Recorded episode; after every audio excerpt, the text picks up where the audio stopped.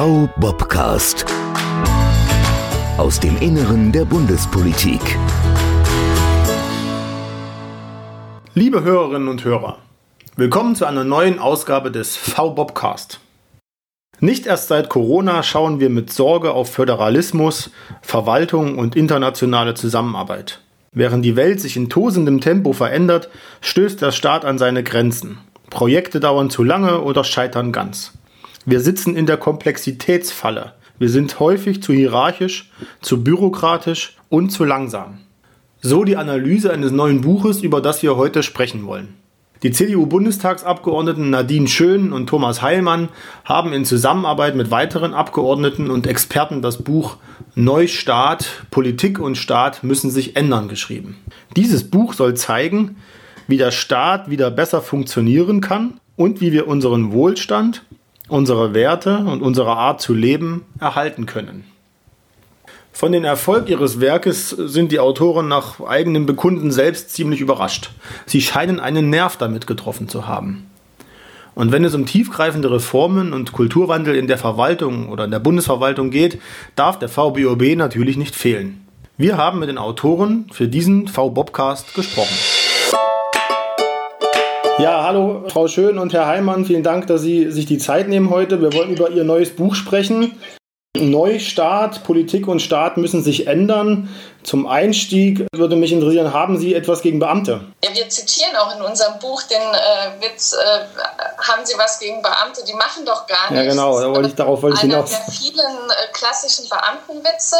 Äh, wir hingegen sagen, naja, wenn Beamte wirklich nichts machen würden, würde unser Staat zusammenbrechen. Die Verwaltung ist der Muskel des Staates und wir wollen, dass dieser Muskel eben kraftvoll ist, gut arbeiten kann. Denn die Mitarbeiter im öffentlichen Dienst, die Beamten, die wollen ja auch, dass es funktioniert. Und äh, die arbeiten in den Strukturen, die die Politik ihnen vorgibt. Und diese Strukturen wollen wir verbessern, um bessere Ergebnisse zu erzielen. Ich würde gern zu Beginn vielleicht auch mit einer kleinen Kritik anfangen. Was mich so am Anfang so ein bisschen gestört hat, ist, dass Sie mit zwei Pauschalbeispielen oder mit drei sogar beginnen, die wir ja schon oft gehört haben. Also Flughafen Berlin, natürlich geschenkt, ist peinlich, ist schlimm, ist oft gehört. Und ja, der Storch aus Ochsenwerder, der eine Baugenehmigung für sein Nest eigentlich bräuchte, das ist, ich habe mich halt gefragt, ist das nicht ist das symptomatisch für die Verwaltung oder ist das nicht auch einfach eine Fehlleistung einzelner Akteure vielleicht? Beim Flughafen nicht, beim, bei der Baugenehmigung für den Storch vielleicht schon. Eine unter tausenden Entscheidungen, die die Verwaltung jedes, jeden Tag trifft, halt einfach mal ein Ausreißer.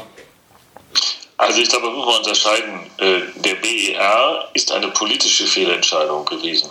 Und zwar kann man die ja sogar persönlich benamen. Das äh, ist auch das persönliche Versagen von Klaus Wobereit, der viele Fehlentscheidungen getroffen und durchgesetzt hat und sie dann auch mal korrigiert hat, als offensichtlich war, dass es nicht in Ordnung war. Wir nutzen die Stereotype äh, gegen Beamte in unserem Buch, um sie umzudrehen und zu sagen, das System verursacht diese Langsamkeit. Mhm. Ähm, das Storchennest ist, ist, spielt bei uns keine wirkliche Rolle, sondern die Komplexitätsfalle, so wie wir das nennen, behindert, dass Beamte gut arbeiten können. Ich komme ja aus der Wirtschaft und bin ein Startup-Unternehmer und bin dann fünf Jahre Justizsenator gewesen.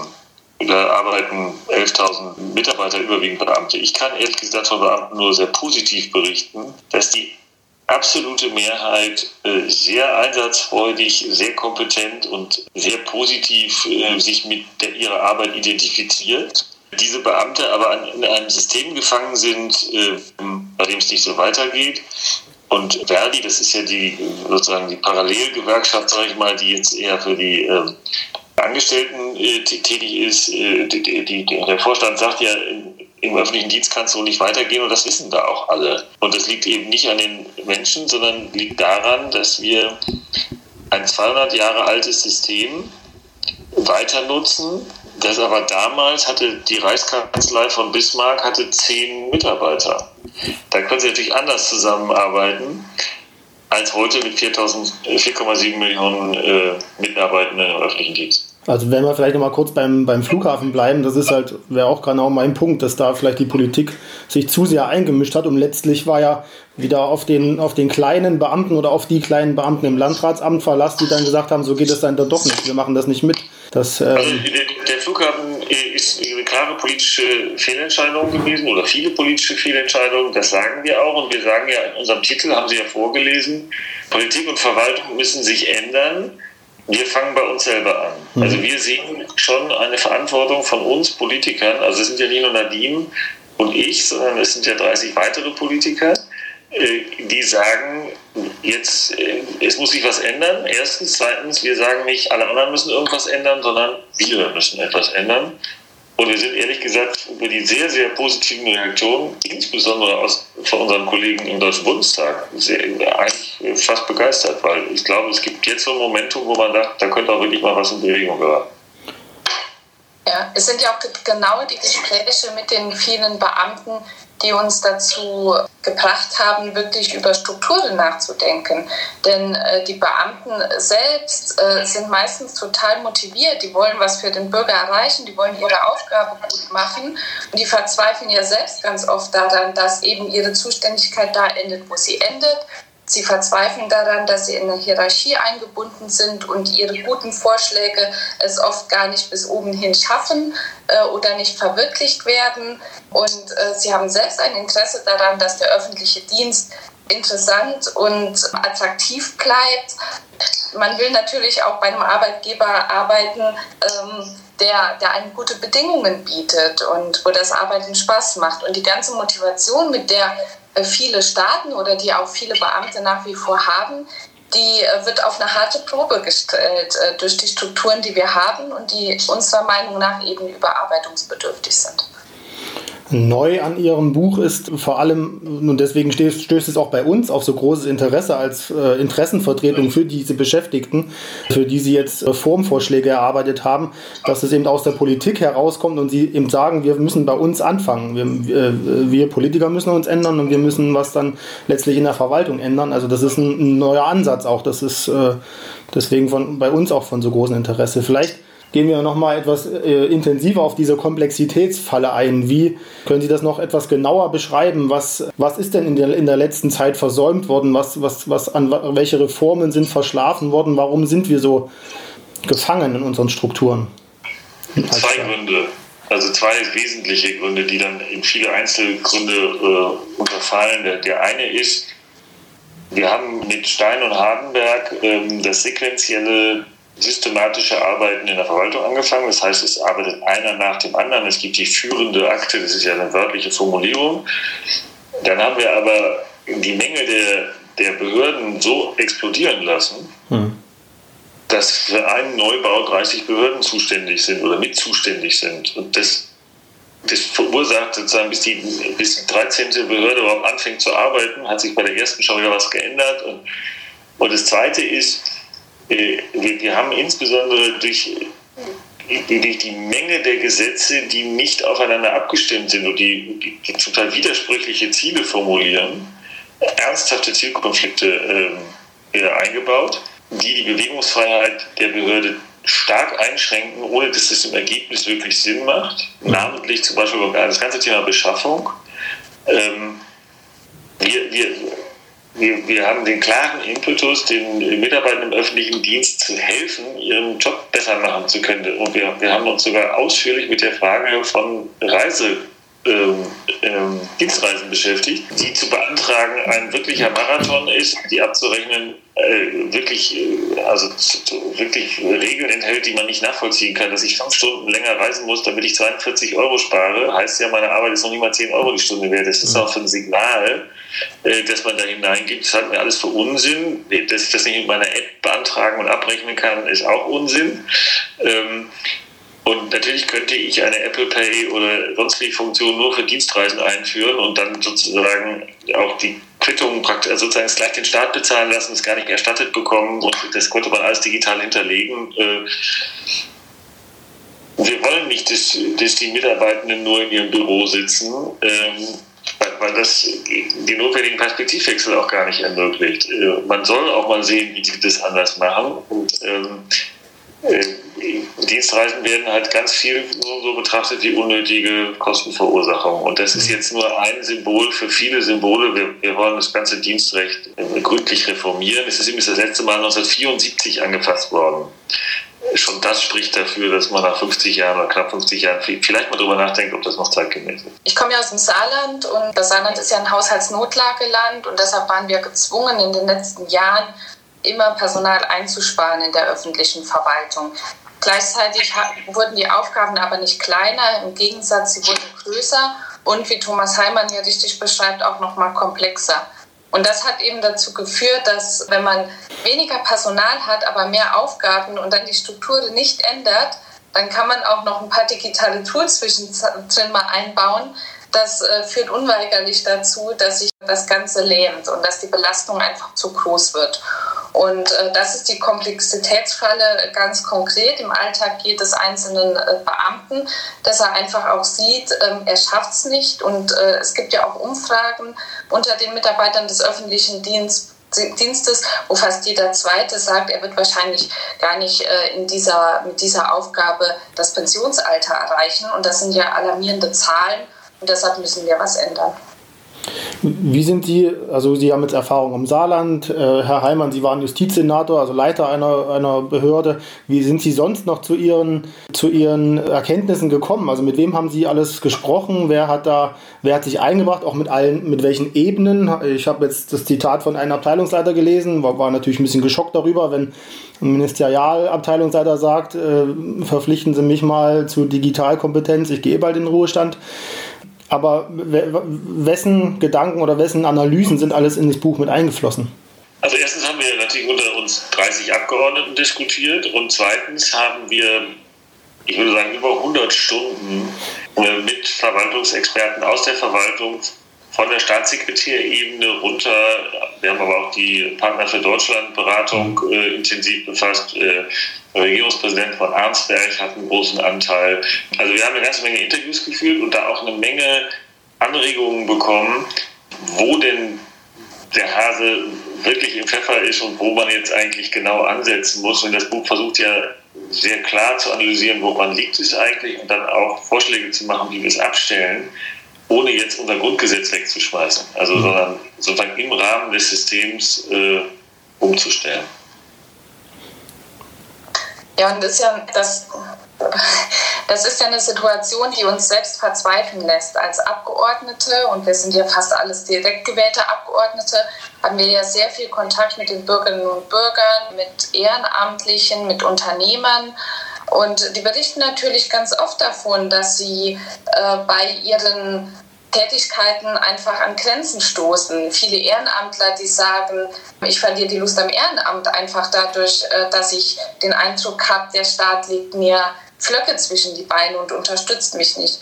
Unternehmen, die sagen, ich überlege mir zweimal, ob ich eine Investitionsentscheidung mache, weil ich einfach die Sorge habe, dass ich das innovative Projekt gar nicht durchbekomme und äh, dass mir jede Stelle, die damit befasst ist, irgendwie oder dass es nicht gelingt, die unterschiedlichen Stellen zu einem gemeinsamen Ergebnis zu führen. Und deshalb ist das natürlich Kernaufgabe eines jeden Abgeordneten, mhm. äh, darüber nachzudenken, wie das besser werden kann. Ähm, und deshalb kommen, kommen die Vorschläge eben aus einem, äh, aus einem politischen Bereich, aus einer Bundestagsfraktion also wir haben jetzt die, die äh, Situationsbeschreibung, wir sind gefangen ein bisschen in einer Kom Komplexitätsfalle und jetzt kommen, äh, so schreiben sie, ähm, fünf Megatrends oder fünf äh, Schicksalsfragen auf uns zu. Also äh, quasi Entwicklungen, die sich zwangsläufig ergeben werden in der, in der äh, international, aber auch national, für die wir nicht optimal aufgestellt sind. Können Sie das äh, etwas genauer erklären, was diese, diese Schicksalsfragen oder diese Trends sind, die Sie da sehen? Die Veränderungen in der Welt machen, werden die zukünftigen Entscheidungen von der Politik und der Verwaltung komplizierter machen. Ich glaube, relativ eindeutig wird es äh, und verständlich ist es beim Thema Klima wenn wir sagen, jede Entscheidung muss auch dazu beitragen, dass wir ähm, CO2 einsparen, dann haben Sie einen weiteren Punkt auf, der, auf den vielfältigen Zielen, die Sie haben. Also wir haben ja Sozialstaat und Chancengerechtigkeit und, äh, und so weiter. Jetzt haben wir eben auch Klimawandel. Aber es ist eben keineswegs das Einzige. Wir, wir, äh, wir, wir müssen die Innovationsfähigkeit der deutschen Wirtschaft stärken. Also ähm, Wirtschaft funktioniert nur auf dem Rücken funktionierender Staaten. Afrika kommt seit, seit mindestens einem Jahrhundert nicht wirklich äh, voran, weil die staatlichen Strukturen da eben so sind, wie sie sind. Mhm. Ohne einen funktionierenden Staat kann eine Wirtschaft nicht gedeihen. Deswegen ist die Frage, wie gehen wir mit dem Konflikt mit Asien um? Wie machen wir Pandemievorsorge? Äh, wie verhindern wir den nächsten Lockdown? Ähm, wie gehen wir mit den geänderten Ansprüchen der Bürger um? Also auch das Bürgerverhalten ändert sich ja. Übrigens werden wir auch alle älter. Also mit all diesen zusätzlichen Herausforderungen müssen die Verwaltungsentscheidungen umgehen. Und die werden nicht einfacher, sondern die werden eher schwieriger werden.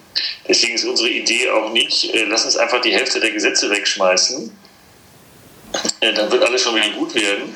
Das ist ein, das ist ein absoluter Irrweg. Das können Sie in einer populistischen Sonntagsrede halten, aber das wird nichts. Mhm. Und das heißt, wir müssen die Frage, wie regulieren wir eigentlich effektiv, und zwar effektiv für den Steuerzahler, aber auch effektiv für die Menschen, die mit diesen Regeln umgehen müssen.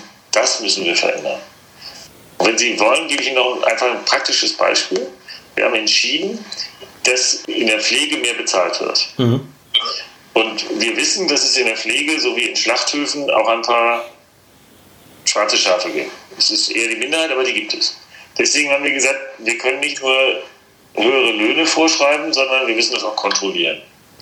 So, jetzt haben Sie den Salat. Also wir können jetzt sagen, wir nehmen die Regeln wieder weg und bezahlen gar nicht besser. Dann haben Sie sozusagen so eine klassische Liberalisierung. Wir könnten aber auch sagen, jedes, jede Pflegekraft hat sowieso ein Handy dabei. Und dieses Handy könnte ein, ein Zero-Knowledge-Token, heißt das, also eine, eine Bestätigung schicken, ohne den Namen zu nennen und ohne irgendwelche weiteren personenbezogenen Daten, nämlich es hat heute diese Pflegekraft sieben Stunden gearbeitet und hat auch für sieben Stunden den, äh, also wir müssen dann die Lohnabrechnung damit verknüpfen. Das können Sie alles vollautomatisch im Hintergrund machen und der Staat kriegt nur einen Token, einen sicheren Token und sagt, bei dieser Pflegekraft war heute alles in Ordnung. Und, morgen, und niemand muss Papiere und Formulare ausfüllen und Nachweise und keine Kontrollen, sondern das System ähm, äh, kontrolliert das. Vielleicht leichter technisch nachzuvollziehen, dass äh, wenn die Kasse in einer Gastronomie kriegt ja mit, ob der Kellner da ist oder nicht. Und wenn Sie das mal mit der Buchhaltung sinnvoll verknüpfen und vollautomatisch reporten, dann, äh, dann haben Sie zwar keine Liberalisierung, aber Sie haben ein ganz einfaches System, das vollautomatisch im Hintergrund läuft und niemanden stresst, bei der Sie eben kontrollieren, wird, die, wird, die, wird der Mindestlohn in der Gastronomie auch bezahlt, weil Sie es den ehrlichen Gastronomen Chancengleichheit gibt zu den unehrlichen Gastronomen. Mein, mein erster Reflex war auch, als ich, das, als ich den Titel las, jetzt kommt ein neues Plädoyer für einen schlanken Staat. Aber das ist es ja gar nicht, oder? Also das habe ich in, an keiner Stelle bis jetzt rausgelesen. Ich habe es noch nicht komplett äh, durchgelesen, aber... Ähm, es gibt eine, eine Stelle, wir sagen, der Staat ist kein guter Unternehmer, der Staat sollte Schiedsrichter sein. Hm, okay. Also die wirtschaftliche Betätigung des Staates ist in den meisten Fällen für falsch. Aber Sie haben völlig recht, es geht nicht darum, Schule jetzt mit möglichst wenig Lehrern durchzuführen. Das ist einfach Unsinn. Aber es wäre einfach gut, wenn, wenn alle Schulen etwas besser funktionieren würden. Und auch da wirken sich diese Herausforderungen, ich meine, wir haben ein explodierendes Wissen und packen jetzt immer mehr in die Lehrpläne hinein. Das ist eigentlich nicht die Lösung. Und äh, weil wir das selber als Problem ansehen, haben wir dann noch in der Schulverwaltung die Idee, dass wir möglichst viele Vorschriften, Fragebögen und Rundschreiben äh, an die Lehrer adressieren und glauben, dann, dann hätten wir das Problem gelöst. Das halten wir aber schon von einem ganzen methodischen Vorgehen für Quatsch. Ja, wir wollen keinen äh, schlanken Staat, sondern einen besser funktionierenden Staat. Und die Möglichkeiten, die die Digitalisierung uns dafür bietet, auch nutzen. Es gibt zum Beispiel viele Gesetze, die können automatisiert abgewickelt werden, äh, weil es gar keinen Ermessensspielraum gibt und äh, weil die Entscheidungsparameter völlig klar sind, weil einfach nur Daten zusammengeführt werden müssen und ein klares Ergebnis rauskommt. Das machen andere Länder schon sehr gut. Dänemark zum Beispiel verabschiedet bei jedem Gesetz gleich die digitale automatisierte Abwicklung von Anfang an gleich mit. Das führt dazu, dass es nicht danach gemacht werden muss und man dann erst feststellt, dass es eben doch zu Problemen kommt. Äh, die Probleme werden gleich am Anfang gelöst, nämlich bei der Gesetzesverabschiedung. Und wenn uns das gelingt, machen wir natürlich auch Potenzial und machen wir Freiräume frei bei den Mitarbeitern, um sich wirklich um den Einzelfall, um die schwierigen Fälle zu kümmern. Da, wo es eben einen Entscheidungsspielraum gibt oder wo eben mehr Abstimmungsbedarf ist, kann man dann die Ressourcen auf, auf diese Sachen verwenden. Und da können wir die Chancen der Digitalisierung nutzen, auch im staatlichen Bereich. Es ist aber wichtig, dass das angegangen wird. Und äh, wir ähm, schlagen vor, dass wir das noch in dieser Legislaturperiode angehen. Okay. Also in der Digitalisierung der Verwaltung haben wir natürlich, ja, das stimmt Ihnen wahrscheinlich jeder zu, großen Nachholbedarf. Das kennt auch jeder, glaube ich, der im öffentlichen Dienst beschäftigt ist, am, am, eigenen Leib. Ich musste zum Beispiel, als mein Sohn geboren wurde, muss ich also einer großen Dienstleistungsbehörde, die es in der Bundesverwaltung gibt, die dann, äh, keine Ahnung, das, äh, das, Kindergeld macht, den Familienzuschlag und die Beihilfe. Und äh, muss man dreimal die Geburtsurkunde des Kindes an die gleiche Behörde schicken, zwar eine andere Abteilung, aber man muss es dreimal hinschicken und also steht uns da vielleicht auch der Datenschutz manchmal im Weg. Sie gehen auch intensiv auf den Datenschutz ein oder schafft der uns da Probleme, was quasi diese Digitalisierungsprozesse angeht? Wir wollen weg von der Datensparsamkeit hin zur Datensorgfalt. Das heißt aber nicht, dass wir den Schutz der Daten des Einzelnen irgendwie geringschätzen oder geringer gewichten wollen. Wir wollen nur auch hier Systeme einführen, führen, die auch dazu führen, dass die Daten wirklich besser geschützt sind. Denn was ja heute passiert ist, dass wir gerade wenn wir mit amerikanischen Plattformen arbeiten, denen die Einwilligung für alles Mögliche geben, unser Häkchen setzen und dann werden die Daten halt international genutzt. Und da wollen wir mehr Datensouveränität schaffen. Was die Verwaltung angeht, gilt natürlich auch äh, die Zweckbindung, die die Datenschutzgrundverordnung vorsieht. Aber auch das kann man lösen. Auch hier kann man mit Einwilligungen arbeiten. Und dann glaube ich schon, dass der einzelne Bürger gerne darin einwilligt, dass äh, die Behörde untereinander für einen speziellen Fall auch die Daten tauscht und abgreift damit das eben nicht passiert, was Sie schildern, dass man dreimal die gleichen Dokumente angeben muss, einreichen muss, dreimal die gleichen Daten ein, geben muss. Ich hätte kein Problem, wenn die Elterngeldstelle mit der, der Stelle, die das Kindergeld verwaltet, die Daten, meine Daten und die meiner Kinder tauscht. Ich habe die Einwilligung gegeben, danach wird es wieder gelöscht, alles in Ordnung. Ja. Hier brauchen wir halt Transparenz. Äh, aber ansonsten ist das Problem gar kein rechtliches, sondern eher ein tatsächliches. Ja, mit ganz vielen Beispielen auf, auf viele Politikfelder ein. Jetzt Datenschutz haben wir schon gestreift, Klima, Rente, Infrastruktur, äh, auch Blockchain. Das habe ich, äh, das muss ich mir auch nochmal durchlesen. So richtig verstanden habe ich immer noch nicht, was eine Blockchain ist. Äh, aber ich, ich würde gerne mal springen zu dem Kapitel, was halt wirklich das, das Innere der Verwaltung angeht, weil das ja auch für uns als Gewerkschaft äh, mit am spannendsten ist. Ähm, äh, Sie, Sie plädieren für einen grundlegenden Kulturwandel in in, äh, in der Behördenlandschaft. Und das äh, spricht auch mir so ein bisschen aus der Seele, weil ich äh, glaube wirklich, dass unsere Kultur eben auch kreativitätsfeindlich zum Beispiel ist. Aber wie, ich frage mich halt, wie, wie schafft man das, das so grundlegend zu verändern? Also wie, mit, wie es der Finanzminister sagt, mit einem Wumms. Wie, braucht es ja irgendeinen einen Wumms für einen Kulturwandel. Wie, wie kriegen wir das hin? Also Kulturwandel kennen wir ja nicht nur aus dem Staat als notwendig, sondern auch in der Wirtschaft. Äh, das ist ein langsamer Prozess. Äh, eine Kultur ist wie ein Tanker, den drehen Sie nicht mal eben, auch nicht mit einem Bums. Erste Bedingung ist, es muss eine gewisse Konsens darüber herrschen, nicht 100 Prozent. Also den Kulturwandel kennen wir auch aus Unternehmen. Und ähm, er setzt voraus, dass man ihn will, dass äh, die Mehrheit der Beteiligten ihn auch wollen, nicht alle, aber eine Mehrheit muss es wollen. Und er muss vom Top-Management äh, glaubwürdig mitgemacht werden und geführt werden. Also äh, nichts ist schlimmer, als sie sagen, wir wollen jetzt mal ehrlicher miteinander sein und dann ist der Chef als allererstes mal mit einer Lüge wieder erwischt worden. Ähm, dann, dann steigen ihnen alle, alle Beteiligten aus aus so einem Prozess.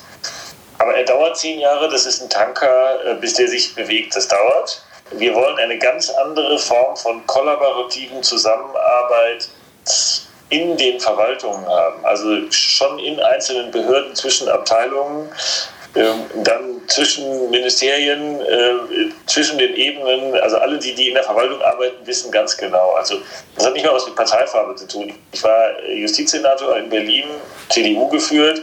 Mein Kollege Innensenator war auch CDU. Was glauben Sie, was die Verwaltungen da äh, traditionell gegeneinander gearbeitet haben, sagen die von da drüben und so weiter. Ja. Und, äh, ich habe da versucht, dagegen zu arbeiten, bin also, sagen wir mal, da nur im Millimeter-Tempo weitergekommen braucht es dafür eben auch eine gewisse Zeit, dass jetzt sage ich mal ketzerisch, ist vielleicht auch jetzt gefährlich, das so zu sagen, aber dass eben die Leute, die sagen, mich verpflichtet ihr nicht zu IT-Kompetenz, äh, weil ich eh bei den Ruhestand bin, oder fragen wir mal anders, wie nehmen wir die denn mit, die äh, diese Verweigerungshaltung erstmal einnehmen?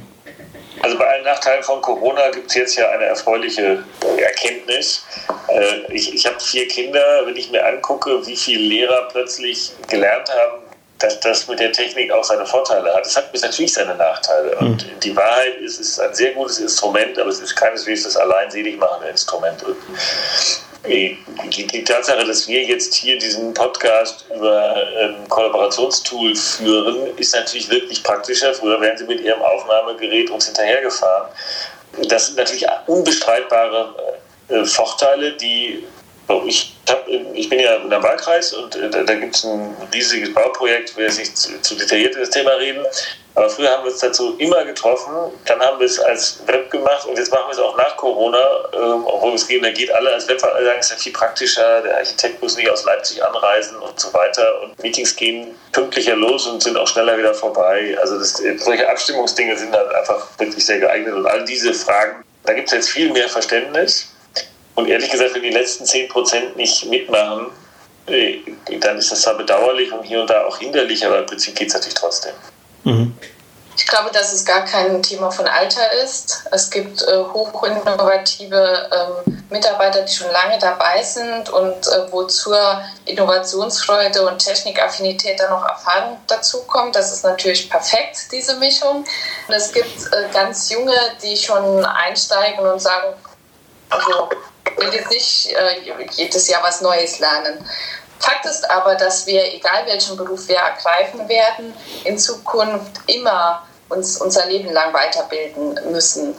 Die Digitalisierung und der Wandel ist so schnelllebig, dass wir es gar nicht schaffen, eine Ausbildung abzuschließen und dann für den Rest des Lebens gerüstet zu sein.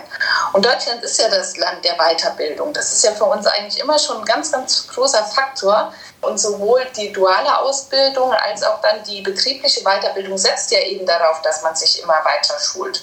Und das müssen wir jetzt einfach noch äh, auf den Digitalisierungsbereich äh, übertragen. Und das ist machbar. Ich habe da gar keine, gar keine Sorge. Für die Bürgerinnen und Bürger, die einer mehr digitalen Verwaltung gegenüberstehen, heißt das aber, dass man eben dann auch ein bisschen kreativ sein muss, wie man äh, Menschen vielleicht auch im ländlichen Raum äh, besser erreicht. Und mhm. da kann ich mir vorstellen, dass sie ein Verwaltungsmitarbeiter, der mit dem Laptop zur Oma ins äh, Dörfchen fährt, eigentlich ja noch ein viel, viel besserer Mitarbeiter ist aus dem Blickwinkel der Oma als derjenige, der eben in seinem Büro sitzt, wo sie dann auch Mühe hat, hinzukommen und alles zu verstehen etc.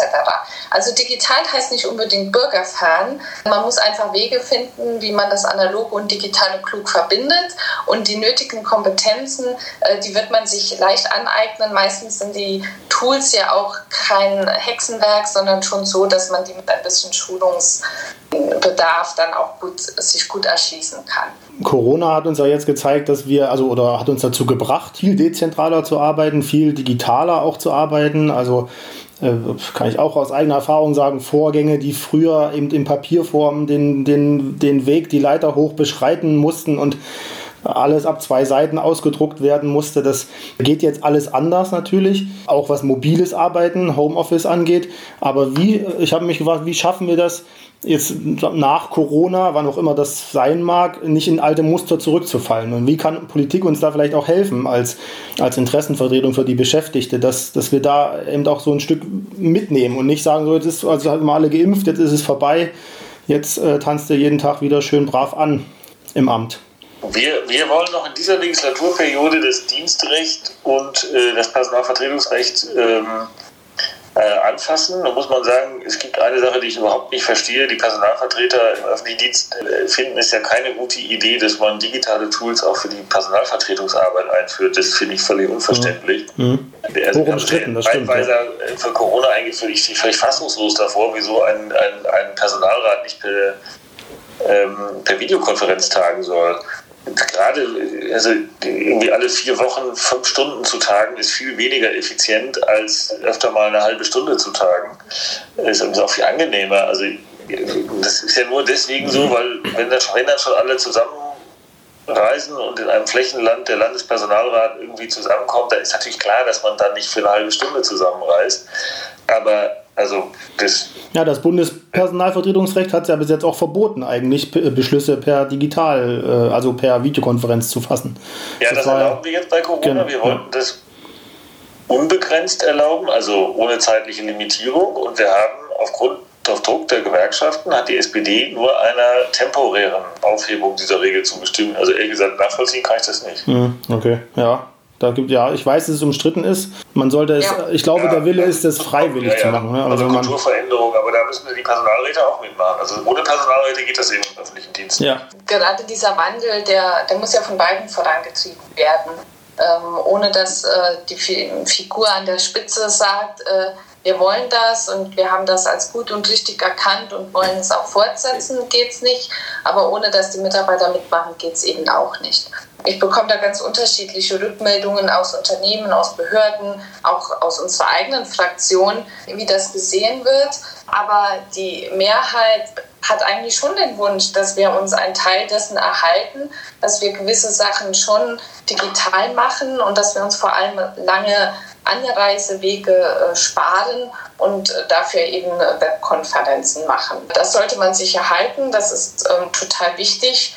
Und all die Defizite, die wir jetzt in diesem Bereich gesehen haben, sei es die digitale Infrastruktur, sei es das Thema IT-Sicherheit oder sei es auch eben die Anwenderkompetenz sind ja Sachen, die man angehen äh, kann und muss. Und das ist dann jetzt unsere Aufgabe, nach Corona oder jetzt im Prinzip die Checkliste zu machen, was wir jetzt angehen müssen, damit wir das Gute in die Zukunft retten können. Auf einen Vorschlag wollte ich mal noch ähm, eingehen, der, den ich total interessant finde, aber der bestimmt äh, große Skepsis auslöst. Personalauswahl mittels Algorithmen. Das finde ich interessant, die Idee, aber ähm, haben Sie da auch schon mal Feedback bekommen, dass das vielleicht auch höchst um, umstritten äh, sein könnte? Naja, also das ist, äh, das ist etwas sehr verkürzt, wie Sie es darstellen. Also das Erste, was wir wollen, war der ganze Prozess äh, bei der Bewerbung. Ähm, äh, dadurch auch, dass es ein zentrales Bewerbertool gibt und ich mich nicht immer auf eine einzelne Stelle bewerben mhm. muss. Mhm. Das ist so, das ist in Europa ja auch schon so. Und dann gibt es einen Pool und dann also das stellt sich etwas verkürzt dar. Also mhm. beim Einstellungsprozess wollen wir, dass man sich einmal bewirbt auf mehrere Stellen. Das führt aber dazu, dass sie auf jede Stelle sehr viele Bewerber haben. Die kann ja nicht jedes Mal jemand wieder angucken. Das heißt, sie müssen schon irgendeine Form von digitalem Register darstellen und sagen, der hat jetzt diese Stärken und die hat diese Stärken und so weiter. Da muss ja irgendeine Form von Ordnung hinein, dass ich nicht jedes Mal tausend Bewerbungen beurteilen muss, bevor ich mich dann für jemanden entscheide. Und das Zweite ist, wir wollen weg von dieser Zeugnisgläubigkeit. Mhm. Also wir wissen schon seit der Schule, dass Zeugnisse hochsubjektiv sind. Und das geht aus meiner Sicht nur mit einem strukturierten Auswahlverfahren, bei dem es digitale Elemente geben kann und sollte und eine Vorsortierung, aber ähm, natürlich bleiben am Schluss Menschen entscheidend. Ja. Und was mich auch sehr beeindruckt hat, sind ihre Ausführungen zur Fehlerkultur. Weil das auch äh, was ist, was, glaube ich, viele umtreibt. Dass, äh, also im Prinzip, meine Erfahrung ist, es gibt keine, keine wirkliche Fehlerkultur. Das ist, glaube ich, auch ein Grund dafür, dass es wenig Innovationen gibt. Weil, also wer innovativ sein will, will äh, macht zwangsläufig sicher auch Fehler. Und das ist im, also in so einer Verwaltungsstruktur, in so einem Korsett, in dem wir da alle ein bisschen gefangen sind, schwierig es ist einfacher, was nicht zu machen, als etwas mit Risiko zu machen. Und ähm, deshalb ist es total wichtig, dass eine Fehlerkultur da ist, dass sowohl äh, der Vorgesetzte oder die Vorgesetzte es akzeptiert, dass man mal etwas wagt, auch auf die Gefahr hin, dass es erstmal nicht funktioniert, dass es dann nachgebessert werden muss und am langen Ende aber vielleicht doch erfolgreich ist oder vielleicht auch mal ganz scheitert. Also man lernt ja auch nur das wissen wir schon von den Kindern aus dem Sandkasten. Man lernt ja auch nur dadurch, dass man mal etwas ausprobiert. Und natürlich wollen wir da keine unkalkulierbaren Risiken äh, eingehen, aber auch Risiken kann man absichern und äh, man kann Risiken eindämmen. Das Wichtigste ist aber, dass man sich überhaupt traut, was Neues anzugehen. Mhm. Das ist eine Sache, die Vorgesetzte betrifft und ähm, die, was den kulturellen Wandel betrifft. Aber das sind ja alles Sachen, die wir ja schwer nur mit, mit Änderungen des Dienstrechts herbeiführen können. Also wie nehmen Sie, also wie schafft, wie schafft jetzt quasi die, Ihre Fraktion oder die, die, diese, diese Gruppe, mit der Sie sich jetzt zusammengetan haben, diese Ideen entwickelt haben, die Spitzen in den Häusern, Präsidenten, Staatssekretäre, Minister, eben so mitzunehmen, diesen Kulturwandel voranzutreiben. Also das kriegen wir ja nicht mit Gesetzesänderungen hin wahrscheinlich. Nein. Kulturwandel können Sie nie mit Anordnung hin. Ja, in, auch weder im Sportverein noch im Unternehmen noch in der Verwaltung. Äh, ich glaube allerdings, dass dieser Form von äh, Kulturwandel auf eine große Nachfrage stößt, mhm. auch bei den Führungskräften. Manche sich auch nicht trauen, manche machen es auch schon besser. Ähm, also da gibt es unter, unterschiedliche ähm, äh, Lesarten und man sieht ja an den Krisen wie jetzt in Corona, dass, wozu Verwaltungen dann doch auch leistungsmäßig in der Lage sind, wenn sie denn mal dürfen, äh, gefordert sind.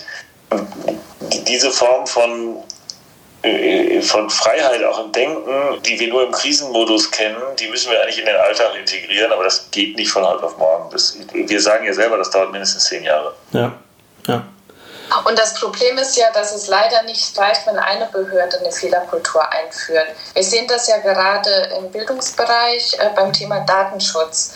Ähm, wir hatten jetzt Lehrer, die sich getraut haben, digitale Tools einzuführen. Schulleiter, die gesagt haben, wir machen das, weil wir den Unterricht einfach. Wir haben es einfach gemacht.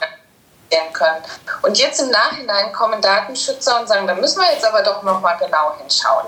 Ich kenne eine Uni, die hatten äh, die Vorlesungen digital aufgezeichnet, die müssen das jetzt im Nachhinein nochmal löschen und können es ihren Studenten nicht mehr zur Verfügung stellen, weil der Datenschutzbeauftragte kritisiert hat, dass auch die Wortmeldung eines Studenten, der wusste, dass das Ganze aufgezeichnet ist, dann aber dort zu, zu hören ist, also die Nachfrage. Und äh, wenn wir das nicht schaffen, auch äh, behördenübergreifend dieses Innovationsdenken und äh, die Fehlerkultur auch mit äh, zu implementieren, dann werden wir natürlich wie immer wieder irgendwo anecken, wo es eine Stelle gibt, die sagt, nee, also das geht jetzt aber wirklich nicht. Und das ist wahrscheinlich die größte Herausforderung, dass man das über alle Bereiche hinweg etabliert und nicht eine total super ist und die anderen aber weitermachen äh, wie bisher. Ich will vielleicht noch einen Punkt nennen, wie man insgesamt zu mehr Innovationsfreude kommen kann. Wir schlagen ein 360-Grad-Feedback vor. Das heißt, die Beurteilung eines Mitarbeiters soll nicht nur vom Vorgesetzten oder wie es ja dann oft ist, von den beiden ja. nächsthöheren Stellen erfolgen, sondern Grundlage einer Beurteilung soll eben auch sein, wie die Kollegen den Mitarbeiter beurteilen. Das kann ja völlig anonym gemacht werden. Äh, und auch wie die Kunden oder Bürger die Leistung des, des Mitarbeiters beurteilen. Und dann kommt man schon noch mal näher an so eine Fehlerkultur ran. Denn der, der Bürger, der schätzt es wahrscheinlich schon, wenn er sieht, dass sich jemand bemüht und dass auch äh, jemand bemüht ist, mal einen Extraweg zu gehen, dafür, dass seinem Anliegen Rechnung getragen wird. Und die Kollegen sehen auch genau, ob jemand immer nur den einfachsten Weg, Weg wählt und den festgefahrensten Weg, weil er damit auch die wenigsten Fehler macht, oder ob jemand bereit ist, im Team dann auch Verantwortung zu übernehmen und was äh, Innovativeres zu machen. Und deshalb ist dieser 360-Grad-Feedback-Vorschlag in meinen Augen schon etwas, was zu einem Kulturwandel führen kann. Das ist wieder, das wäre wahrscheinlich wieder eine Änderung der Regelung. Also das kriegen wir hin durch äh, Gesetzesänderungen, aber Beurteilungsrichtlinien, die sich dann ändern müssten. Ne? Das äh, könnte man dadurch schon einführen. Also natürlich Kultur kommt nur hin, wenn alle Faktoren auf Gesamtpaket. Ja.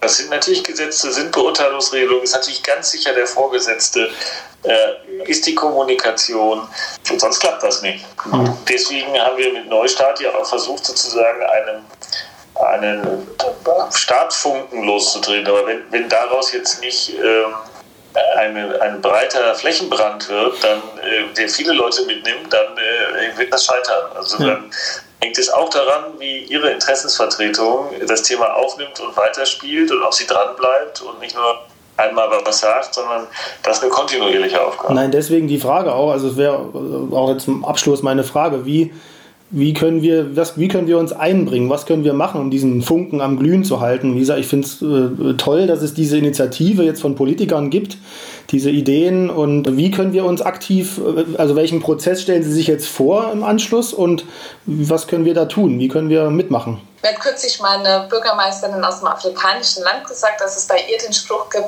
how to eat an elephant, one bite after the other. Also den Elefant isst man nur, indem man halt Stück für Stück daran arbeitet. Und äh, genauso gehen wir vor. Also äh, zum einen äh, haben wir Punkte jetzt in den Koalitionsausschuss eingebracht, die ähm, jetzt angegangen werden. Wir haben jetzt zwei Gesetze, die das Beamtenrecht betreffen, vor uns. Und da ist es eben wichtig, dass wir da mit Ihnen, mit den Interessenvertretern der Beamten gemeinsam eben gucken, gibt es Vorschläge, die Sie mit, äh, mittragen, die Sie teilen und schaffen wir es vielleicht jetzt noch in dieser Legislaturperiode, die ersten Punkte zu verankern. Das wäre total großartig und das geht natürlich nur zusammen und deshalb sollten wir gleich direkt mit den Gesprächen anfangen. Nur wenn wir direkt anfangen, können wir auch etwas erreichen. Wir brauchen Rückenwind. Also Nadine hat beschrieben, was wir in der Politik machen. Da haben wir einen klaren Plan. Äh, aber wir brauchen Rückenwind aus dem öffentlichen Dienst und den auch kontinuierlich. Und alle, die jetzt hier zuhören und sich angesprochen fühlen, die würden wir bitten, zu sagen, jeder muss mindestens fünf anderen Leuten Bescheid sagen, dass man da was tun muss und dass man den eigenen Chef da darauf hinweist, darauf hinweist, dass es eine Webseite gibt, dass es diesen Podcast gibt, dass es das Buch gibt und so weiter. Und so entsteht auch von unten eine Bewegung Richtung Kulturwandel. Die, äh, die den Kulturwandel verhindern wollen, die sollten am besten gar nicht sein. Also wir sind dabei, wir, wir wollen mitmachen, das Wort kann ich Ihnen geben, wir wollen es einbringen und ja, ich, ich freue mich drauf. Super, wir uns auch. Ja, vielen Dank fürs Gespräch. Gerne. In der nächsten Zeit wollen wir uns intensiv mit den Vorschlägen und Ideen auseinandersetzen, sie mit Ihnen diskutieren und uns aktiv in diesen Prozess einbringen.